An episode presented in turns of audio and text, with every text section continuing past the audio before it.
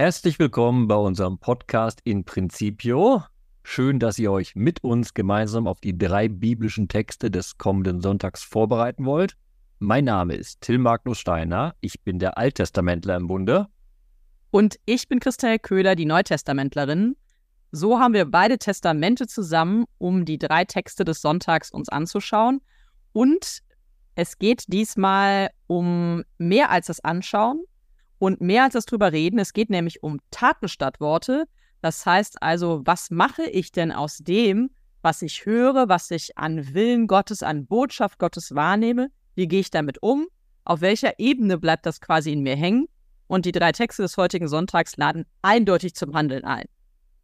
Und wir lernen auch, nicht nur im Evangelium, dass man auch was sagen kann, aber was anderes machen kann.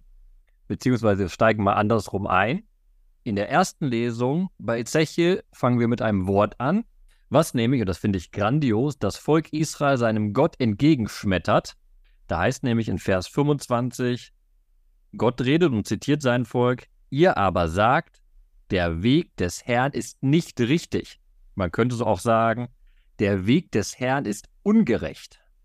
Ich sag mal so, das Volk Israel ist im Exil, da kann man diese Regung schon verstehen, dass sie den Eindruck haben, Gott ist da nicht ganz fair mit ihnen umgegangen, weil sie sich natürlich in einer blöden Situation befinden. Genau, jetzt müssen wir mal genauer hingucken, weil natürlich wissen wir, Theologie des Alten Testaments, Israel ist aus einem Grund im Exil, ne? selbst verantwortet dafür. Nun ist aber hier die nächste Generation bereits im Blick und die wundert sich, okay, wir sind jetzt immer noch im Exil, warum tragen wir denn die Schuld unserer Vorväter, die uns ins Exil sozusagen geführt haben? Was können wir denn dafür? Und da muss man mal ganz kurz den Blick ein bisschen weiten in dem Kapitel und ein wunderbares, äh, einen wunderbaren Volksspruch, eine Volksweisheit zitieren, die am Anfang des Kapitels genannt wird. Da wird nämlich der wunderbare Satz ausgesprochen, die Väter essen saure Trauben und den Söhnen werden die Zähne stumpf. Also sozusagen, ja, die nächste Generation muss unter dem leiden, was die vorherige Generation verzapft hat diese Vorstellung oder diese Grundfrage taucht ja auch durchaus sogar wirklich in beiden Testamenten auf. Wie ist es denn? Wird die Schuld der Väter noch von den Söhnen und gemeint sind auch die Töchter beglichen? Oder ist es irgendwann auch gut mit dem, was quasi an Strafe abgeleistet wird für die getanen Ver Verfehlungen? Genau, wir haben das schöne Bild im Alten Testament auch direkte Gottesrede wo er sagt, ja, ich prüfe die Sünde der Väter noch bei der zweiten und dritten Generation. Jetzt aber kommt so eine leichte Korrektur in diese Theologie hinein. Wenn man gerade schon bei dem Zitat zugehört hat, merkte man schon, im Alten Testament heißt eigentlich, überprüfe die Sünde bei der zweiten und dritten Generation. Also ich nicht, ich bestrafe die Sünde, sondern ich überprüfe sie. Und hier nun kommt im Gotteswort der klare Fokus auf das Hier und Jetzt. Entscheidend ist immer das Jetzt. Interessant bei Ezechiel dann, entscheidend ist nicht die Vergangenheit. Selbst, muss man auch deutlich sagen, selbst, das hatten wir letzte Woche kurz besprochen, selbst wenn der ganze vorherige Weg ideal gewesen wäre und ich sozusagen eine Heiligen-Vita beschreibe bis zu einem Punkt, aber entscheidend bleibt das Jetzt. Und das sagt Ezechiel, beziehungsweise das Gotteswort im Buch Ezechiel sehr, sehr deutlich. Zum Beispiel in Vers 26, wenn ein Gerechter sich abkehrt von seiner Gerechtigkeit und Unrecht tut, muss er dafür sterben. Aber die Pointe ist eine positiv andere. Am Ende heißt es nämlich, wenn ein Sünder alle seine Vergehen, die er verübt hat, einsieht und umkehrt, wird er bestimmt am Leben bleiben. Also entscheidend ist das jetzt der Umkehr und ob sie vollzogen wird oder nicht. Das bedeutet natürlich, es gibt nicht einfach eine Fortführung der Vergangenheit, also so eine Art Spin-off in der Geschichte Jesu, äh, in der Geschichte Gottes mit seinem Volk, sondern es braucht immer eine Aktualisierung, immer eine Bewährung. Du hast ja auch schon vom Hier und Jetzt gesprochen. Und das, was in Vers 26 steht, ist so ein bisschen ja diese Logik und das Vorgehen Gottes. Also wenn ein Gerechter sich abkehrt von seiner Gerechtigkeit und umkehrt, Unrecht tut, dann muss er sterben. Und gleichzeitig dann in Vers 27 eben, aber wenn er eben umkehrt und anders handelt, dann gibt es, dann wird er sein Leben bewahren. Und was mir daran auch noch wichtig ist, ist, es geht ja darum, dass Gott an der Stelle ähm, individuell sich die Dinge anguckt. Also wir haben ja dann auch immer ähm, die Frage, also, oder sagen wir mal in Vers 25 heißt es ja auch, sind nicht eure Wege die, die nicht richtig sind. Das heißt, da wird es aufs Volk gemünzt. Aber so wie es dann weitergeht, geht es darum, es geht jeweils um den Einzelnen. Also es ist auch keine, keine Verhaftung in der Volkssippe. wenn einer aus dem Volk handel, falsch handelt oder richtig handelt, sondern es muss jeder für sich individuell den richtigen Weg mit Gott finden. Genau, an der Stelle im Ezechiel-Buch wird eben das, die Idee einer Kollektivstrafe aufgebrochen, bewusst, auf das Einzelindividuum rübergezogen. Und das wird in dem 18. Kapitel bei Ezechiel auch sehr wunderbar deutlich durch eine Rahmung, die sich um den Text legt, den wir am Sonntag hören. Da geht es nämlich um die Frage, hat denn Gott gefallen an dem Tod des Sünders? Und da ist die klare Antwort in dem Kapitel natürlich nicht. Wenn nötig, gibt es die Gottesstrafe. Die haben wir auch in der Lesung hier deutlich ausgesprochen. Aber das Ziel Gottes ist nicht die Todesstrafe, sondern die Umkehr. Es geht um Recht und Gerechtigkeit. Das sind so die beiden Worte, die ja dann auch gerade nochmal sehr stark gemacht werden am Ende des Ezechiel-Textes. Und das Wort Gerechtigkeit begegnet uns auch am Ende des Evangeliumstextes. Jesus hält denjenigen, mit denen er da spricht, dazu gleich mehr, vor.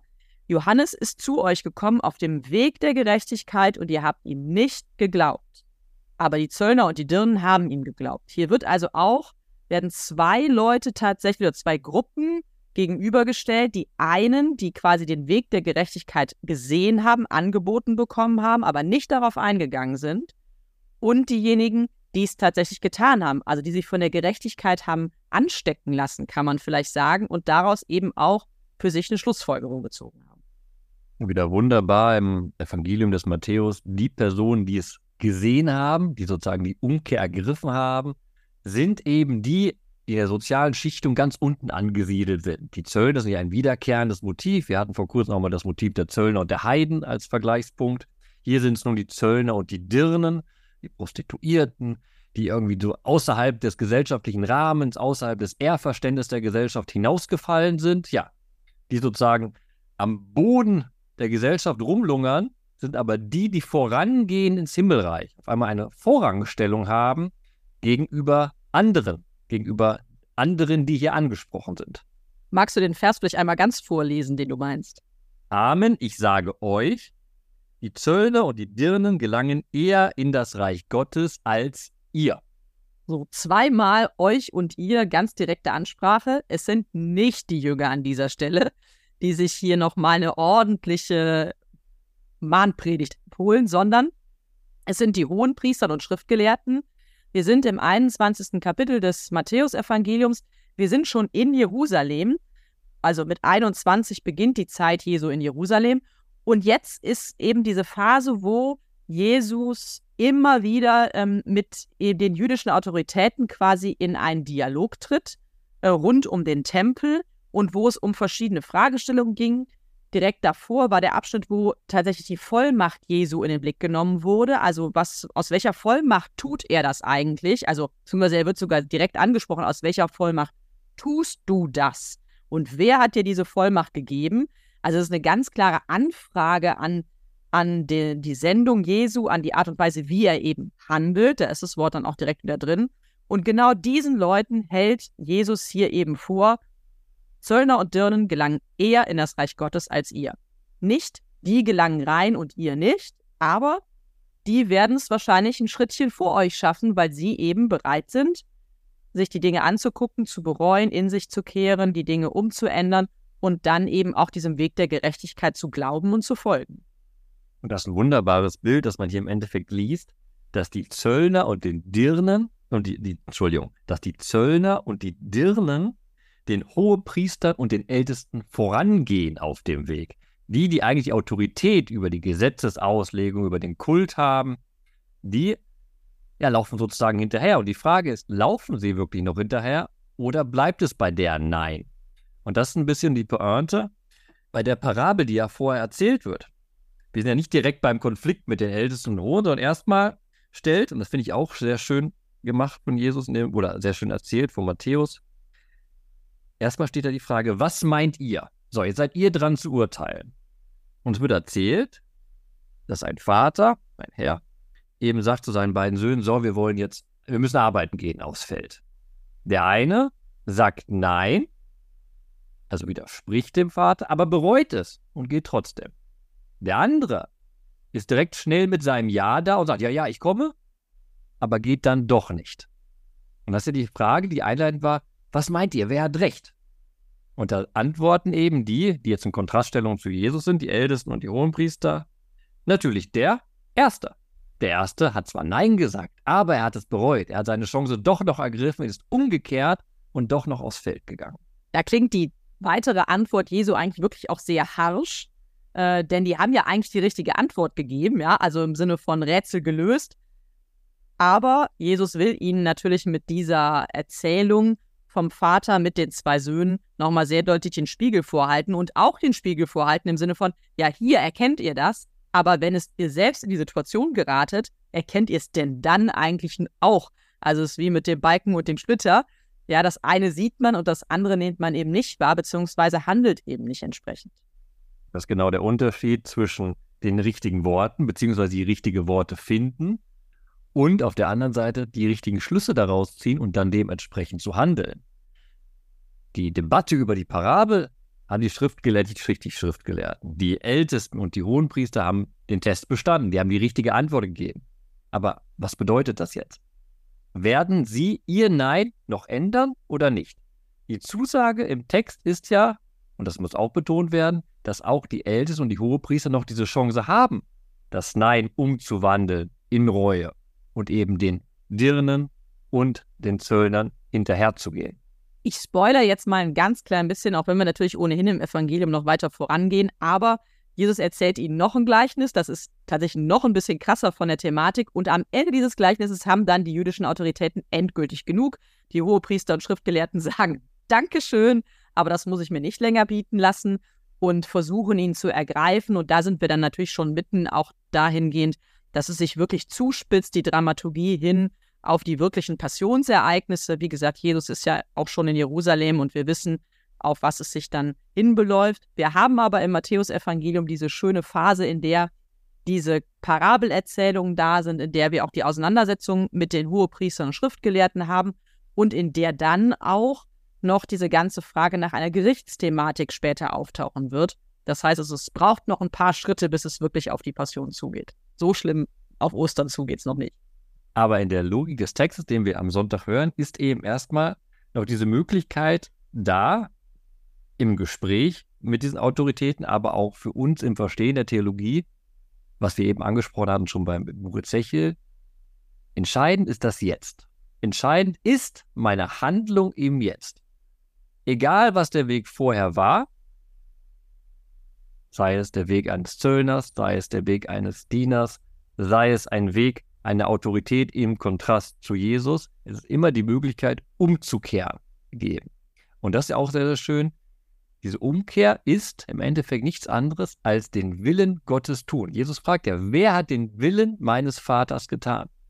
Das ist dieser Willen tun, ist nicht dieses Ja-Nein aussprechen, sondern wirklich dann das Bereuen, beziehungsweise in dem Bild der Parabel, dieses auf das Feld hinausgehen und zur Arbeit. Und sich eben an dem orientieren, was alttestamentlich würde man sagen, der Weg des Gesetzes, der Weg der Weisheit, der Weg der Gerechtigkeit ist. Jesus umschreibt es natürlich mit dem Willen seines Vaters. Und ich habe eben schon gesagt, es geht ja auf die Passion hin. Es dauert nicht so furchtbar viel, so furchtbar weit noch, bis er selber auch nochmal für sich einsieht, dass er den Willen des Vaters tun muss. Wir sind in der Gethsemane-Szene, da haben wir genau diese Frage. Also, aber dann, ich ringe damit, aber ähm, es geht um deinen Willen, Vater, der hier zu tun ist. Und damit sind wir dann tatsächlich schon auch vielleicht nochmal auf dem Weg zurück in die zweite Lesung, also in die neutestamentliche Lesung aus dem Philipperbrief. Denn diese Frage, äh, wie können wir denn äh, diesen richtigen Weg finden? Wie können wir den Willen des Vaters erkennen? Wie können wir das tun, was Gott, wofür Gott uns oder wozu uns Gott einlädt? Da sagt eben der Philipperbrief ganz deutlich mit einem großen Vers in der Mitte des Textes, dass, äh, wie das gehen kann. Seid untereinander so gesinnt, wie es dem Leben in Christus Jesus entspricht. Dieser Vers ist sowas wie ein Scharnier, der die Türe aufmacht oder wie so zwei bei einem Buch äh, die beiden Hälften zusammenhält in der Mitte. Denn wir haben ähm, im hinteren Teil dieser Lesung am kommenden Sonntag aus dem Philipperbrief, zweites Kapitel, diesen berühmten Philipper-Hymnus, der auch tatsächlich am Palmsonntag immer in der Leseordnung auftaucht, wo es heißt, also Jesus Christus, er war Gott gleich, hielt aber nicht daran fest zu sein, fest wie Gott zu sein.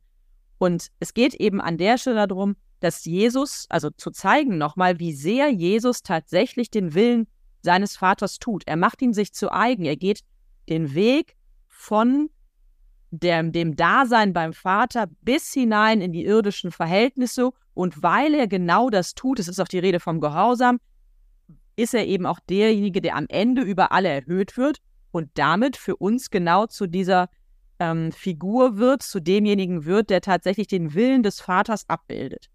Das ist so der zweite Teil des Textes. Der erste Teil ist allerdings deutlich pragmatischer. Genau. Wir haben einen wunderbaren Hymnus, den du gerade schon angesprochen hast, den wir auch alle mehr oder minder im Ohr haben, den man am Palmsonntag hört. Hohe Theologie, wunderbar dargestellt.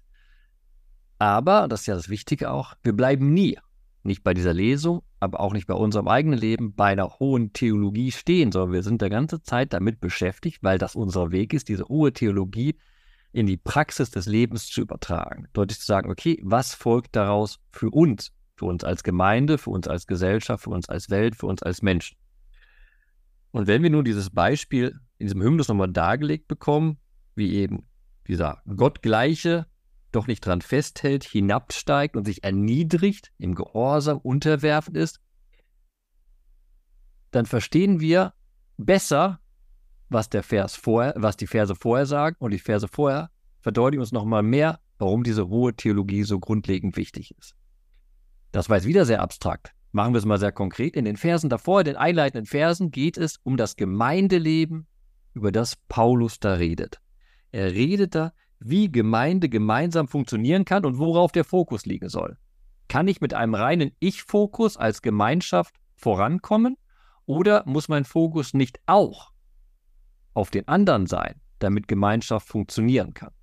Genau, dieses Seid untereinander so gesinnt, wie es dem Leben in Christus Jesus entspricht, das wird quasi davor schon einmal ausführlicher, also Vers 5 ist quasi eine Zusammenfassung dessen, was vorher kam. Da heißt es, seid eines Sinnes, einander in Liebe verbunden, einmütig, einträchtig, nichts aus Streitsucht und nichts aus Prahlerei tun, sondern in Demut schätze einer den anderen höher ein als sich selbst. Das ist natürlich nochmal sehr deutlich auf den zweiten Teil auch dieses Textes bezogen. Und wie krass zugespitzt das ist, wird vielleicht deutlich, wenn man sieht, dass das griechische Wort, das hier mit Demut übersetzt ist, außerhalb des Neuen Testaments kein positiv besetzter Begriff ist. Außerhalb des Neuen Testaments ein Begriff, den man mit Ohnmacht, Unterwürfigkeit übersetzen kann. Hier nun, im christlichen Kontext, wird eben Demut eine Tugend, eine Unterordnung, nicht eine Sklavenhaltung, eine Unterwerfigkeit, eine Machtlosigkeit, sondern ein Perspektivwechsel. Dies Bedeutende eben, dass man einen anderen höher schätzt als sich selbst, dass mein Blick auf den anderen, auf den Nächsten gerichtet ist. Das heißt nicht, das macht der Text auch durch, damit ich mein, dass ich einen, meinen eigenen Fokus auf mich verlieren soll. Das heißt danach sehr, sehr deutlich, dass auch, auch die eigene Perspektive wichtig ist. Aber das Entscheidende, die christliche Botschaft, die hier deutlich wird für die Lebenspraxis von uns, mit dem Blick auf Jesus Christus ist, dass ich auf den Nächsten blicke und mich nicht mehr wertschätze, als dass du mir gegenüber. Ein ganz wichtiger Gedanke, finde ich, ist noch, dass der Text einsetzt mit, wenn es also eine Ermahnung in Christus gibt, einen Zuspruch aus Liebe und eine Gemeinschaft des Geistes, ein Erbarmen und Mitgefühl, dann verhaltet euch so. Dahinter steckt auch, dass es natürlich so ist, dass wir immer wieder an unsere Grenzen kommen, dass wir auch miteinander immer wieder merken, dass es vielleicht nicht gelingt und dann ist es aber wichtig, den anderen nicht nur irgendwie vor vollendete Tatsachen zu stellen und zu sagen, du hast alles falsch gemacht, sondern diese Ermahnung in Christus ist tatsächlich diese Option, so wie das Evangelium vor dem Johannes spricht, der den Weg der Gerechtigkeit vorlebt. Und dann gibt es die Chance, diesem Gerechtigkeitsweg zu folgen. Und genauso soll es eben im Miteinander auch sein. Es soll nicht einfach eine Ermahnung, Klappstich und irgendwie hart sein, sondern eine Ermahnung in Christus, immer wissend darum, dass man selber sich, das haben wir eben auch schon gesagt, wirklich jedes Mal neu auf diesen Weg machen muss und das aktualisieren muss, dass man diesen Weg geht. Und das ist, wie ich finde, nochmal eine ganz wichtige ähm, Dimension, die dann auch über die rein christliche Gemeinschaft hinausgeht. Es geht eben auch nicht nur darum, dass wir so innerhalb unserer Gemeinde quasi verfahren, sondern es geht darum, dass wir auch so nach außen verfahren. Also auch die, die nicht an unseren Gott glauben oder die irgendwie sich, weiß ich nicht, davon abwenden oder wie auch immer, dass es da auch nicht zu einer harschen Reaktion kommt, sondern dass diese Ermahnung immer mit der Perspektive Christi versehen ist. Und da sind wir eben bei trotzdem einträchtigt, nicht sich höher einschätzen als die anderen, sondern es aus einer gewissen Form der Demut heraus zu tun. Im Wort der Ermahnung kann man nochmal schön deutlich machen, warum wir diese ganze Folge oder den Titel Tu-Wort gestellt haben, beziehungsweise wie wir einleitend gesagt haben, dass eben die Taten entscheidend sind und nicht nur die Worte. Ermahnungen sind ja genau das. Ermahnungen sind erstmal Worte. Ermahnungen sind Worte gerichtet an jemand anderen, der dich daran ausrichten soll. Aber so eine Ermahnung ist leer, wenn sie nicht einen Lebensweg im Rücken hat. Ich kann nicht darüber reden, dass niemand lügen soll, wenn ich vor meiner Ermahnung und nach meiner Ermahnung lustig durch die Gegend renne und lüge. Ich muss das, was ich einmahne, wenn ich jemanden ermahne, muss ich auch vorleben. Das hat nur seinen Wert, die Worte haben nur einen Wert, wenn sie untermauert sind von Taten. Dazu kommt auch, dass das Wort, was hier verwendet wird, tatsächlich nicht nur dieses Ermahnende hat, sondern auch, es ist Parakalein, es hat auch was mit Trösten, Ermutigen, Zusprechen zu tun. Es ist der Paraklet, da kommt das auch Wort her, dieser Tröstergeist, der ja auch leiten soll, wie wir in dem Johannesevangelium kennenlernen. Also das ist quasi der Geist, der hier hintersteckt, nicht nur zu ermahnen ähm, und damit konfrontiert man ja eher, sondern zu ermutigen. Das heißt, eine Handlungsoption auch zu zeigen. Ich würde jetzt gerne, wenn du mir zustimmst, Christelle, direkt springen zu unseren Versen, die wir mitnehmen wollen in den Sonntag, weil ich möchte gerne noch mit meinem Vers in der zweiten Lesung im Philipperbrief verweilen. Ich hatte es eben schon angeklingen lassen. Äh, ich finde da den Vers 4 aufgrund eines Wortes bemerkenswert und wichtig. Jeder achte nicht nur auf das eigene Wohl, sondern auch auf das der anderen. Jetzt könnte man ratzfatz ne, diese Frage sein, so, jetzt gucke ich nur noch auf den anderen, ich kümmere mich nur noch um den Nächsten, ich werde zum Nächsten für den anderen. Das wäre über, über das Ziel hinaus schießen. Und das ist in dem Thema, über das wir gerade gesprochen haben, glaube ich, eine wichtige Perspektive, die man auch einnehmen muss. Damit nämlich wirklich aus meinen Worten Wahrheit spricht, das heißt sozusagen meine Worte, meine Taten widerspiegeln und ich wirklich auch auf dem richtigen Weg oder wie es dann oben bei äh, Zechel hieß, auf dem Weg des Herrn gehe, muss ich eben beachten, dass ich mein eigenes Wohl in der Perspektive habe, dass das Wohl des Weges des Herrn, als auch das Wohl der anderen Person. Das ist interessanterweise ein Balanceakt. Natürlich bin auf die Gemeinschaft ausgerichtet und ich bin auf mich ausgerichtet. Und das beides ist vereinend, wunderbar ausgedrückt, diesem kleinen Wort auch. Jeder achte nicht nur auf das eigene Wohl, sondern auch auf das der anderen. Das darf sich im Leben nicht gegenseitig ausspielen. Und das ist eine Herausforderung. Das hatten wir vor ein paar Folgen schon mal besprochen, dass das eine unglaublich große Herausforderung ist, die eigene Perspektive nicht aufzugeben für die anderen, beziehungsweise sich nur noch den anderen zuzuwenden und sich selbst dabei zu verlieren. Deshalb ist das ein bisschen Wiederholung, was ich hier sage und was ich für den Sonntag mitnehmen möchte. Aber wenn wir jetzt die ganze Zeit darüber geredet haben, dass Wort und Taten im Optimalfall doch zusammenlaufen und selbst aus einem Nein doch noch eine Umkehr werden kann, ist es wichtig, dass genau in diesem Verhältnis von Tat und Wort eben diese Dimension der Ich-Du-Beziehung nochmal mit hineinkommt und wir uns bei allen unseren Taten auch bedenken, okay, was bedeutet das für mich und was bedeutet das für andere? Ich nehme den Vers 31 aus dem Evangelium mit. Ganz simpel, wer von den beiden hat den Willen seines Vaters erfüllt? Eigentlich eine sehr, sehr klare Frage und trotzdem wissen wir nicht nur durch dieses, das Stück davor im Evangelium, dass es doch ein bisschen tricky ist, das zu, nicht nur zu beantworten, sondern tatsächlich auch so zu handeln, nämlich wirklich zu überlegen, also an der Stelle finde ich eben auch ja nicht das eine zu sagen und das andere zu tun, sondern wirklich sich direkt auf das Tun hin zu fokussieren. Wer hat den Willen seines Vaters erfüllt, heißt es da eben auch. Also wer hat verstanden, was der Vater, was Gott von einem, von mir ganz konkret ähm, möchte, auf welchen Weg er mich gesetzt hat und wie ich auf diesem Weg auch bleiben kann. Und das immer wieder neu tatsächlich zu entscheiden, denn das ist ja das, was diese, dieses Beispiel dieser beiden Söhne zeigt. Ne? Die tun das eine und dann ist, ist immer auch noch eine Entscheidung, die damit verbunden ist. Also sie sagen etwas und dann kommt die Entscheidung.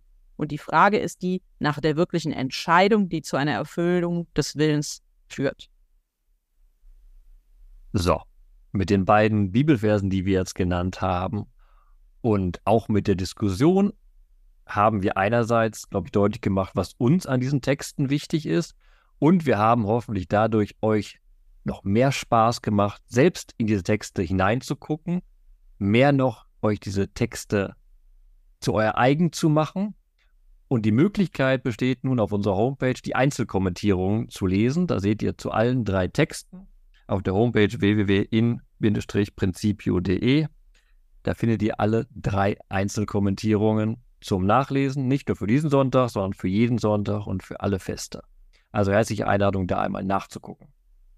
Und wie immer habt ihr die Chance, wenn ihr diesen Podcast hört und in die Shownotes unten reinklickt, dann seht ihr, dass da eben der Hinweis ist auf den Facebook-Post und unter dem Facebook-Post findet ihr vielleicht, wenn ihr es hört, auch schon die Verse, die andere Hörer, Hörerinnen als ihre Verse des Sonntags ähm, ja, herauskristallisiert haben oder vielleicht auch Fragen und Anmerkungen der anderen Hörerinnen und Hörer. Schaltet euch einfach in diese Diskussion ein. Wir finden das immer wieder bereichernd und die anderen auch. Also viel Spaß beim Bibelentdecken.